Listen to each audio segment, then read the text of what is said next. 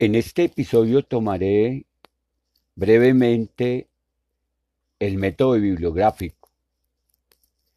El método bibliográfico pretende mostrar el testimonio subjetivo de una persona en la que se recoge tanto los acontecimientos como las valoraciones que dicha persona hace de su propia existencia, la cual se materializa en una historia de vida, es decir, en un relato autobiográfico obtenido por el investigador mediante entrevistas sucesivas.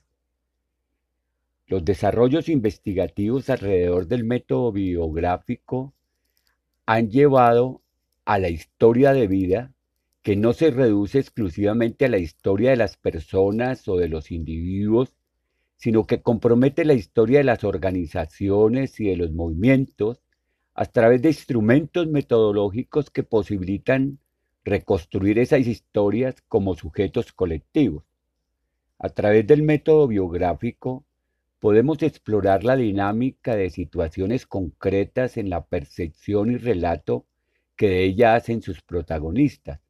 El carácter multifacético del método biográfico, así como la multiplicidad de enfoques en las que se sustentan han hecho que proliferen numerosos términos diferentes que conducen a la confusión y a una difícil delimitación conceptual.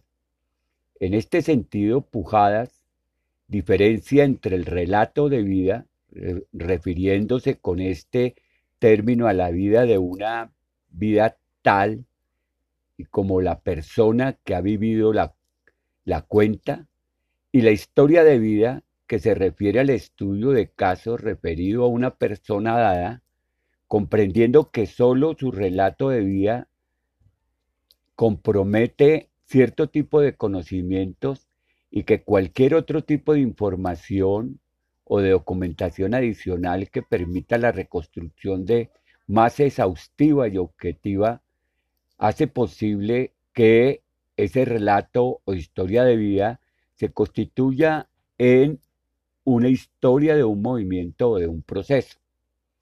Pujadas nos propone para el desarrollo del método biográfico hacer uso de las siguientes fuentes. Primero, los documentos personales.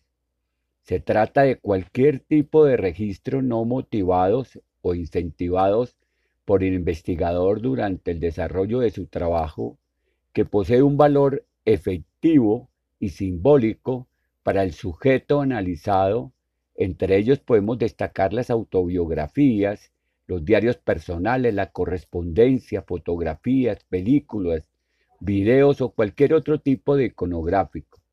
Igualmente objetos personales. El segundo paquete son los registros biográficos. Se trata de aquellos registros obtenidos por el, por el investigador a través de la encuesta, historia de vida, relato único, relato cruzado, relato paralelo, relatos de vida, biogramas. Los biogramas son registros biográficos de carácter más sucinto que suponen la recopilación de una amplia, de una amplia muestra biográfica personales a efectos comparativos. Pujada recoge en total cuatro etapas en el desarrollo del método biográfico. La primera etapa es la etapa inicial. En ella hay que elaborar un planteamiento teórico del trabajo que explicite claramente cuáles son las hipótesis de partida, justificar metodológicamente el porqué de la elección del método biográfico frente a otras posibilidades metodológicas, delimitar claramente con la mayor precisión posible el universo de análisis, comunidad, centro, grupo, organización, sindicato, asociación, y explicitar los criterios de selección del o de los informantes a, a biografiar,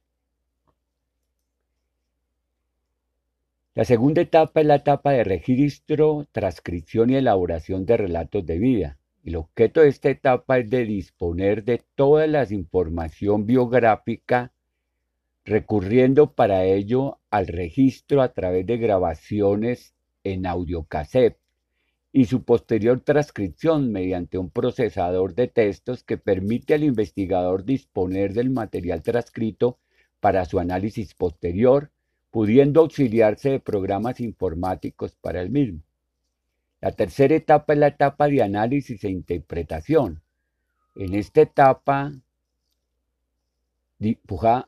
Pujana diferencia tres tipos de exploración analítica correspondientes a otros tantos usos significativos de las narrativas biográficas. Una, la elaboración de la historia de vida. Dos, el análisis del discurso en tratamientos cualitativos.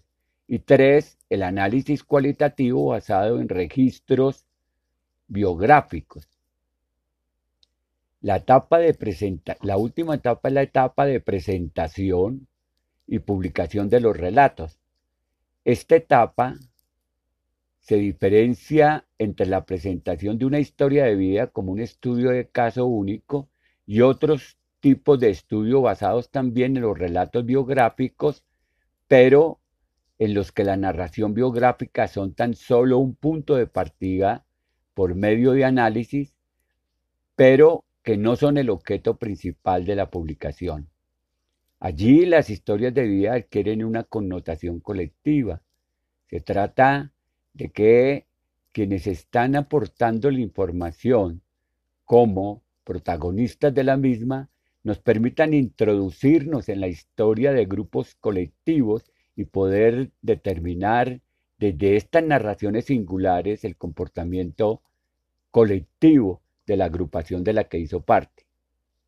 La utilización del método biográfico en relación con la construcción de historias de vida resulta de gran importancia en el trabajo de la investigación politológica cuando ésta se refiere al estudio de procesos colectivos circunscritos a acciones sociales y políticas desde identidades construidas e identificadas colectivamente en el desarrollo de los acontecimientos sociales y políticos relevantes.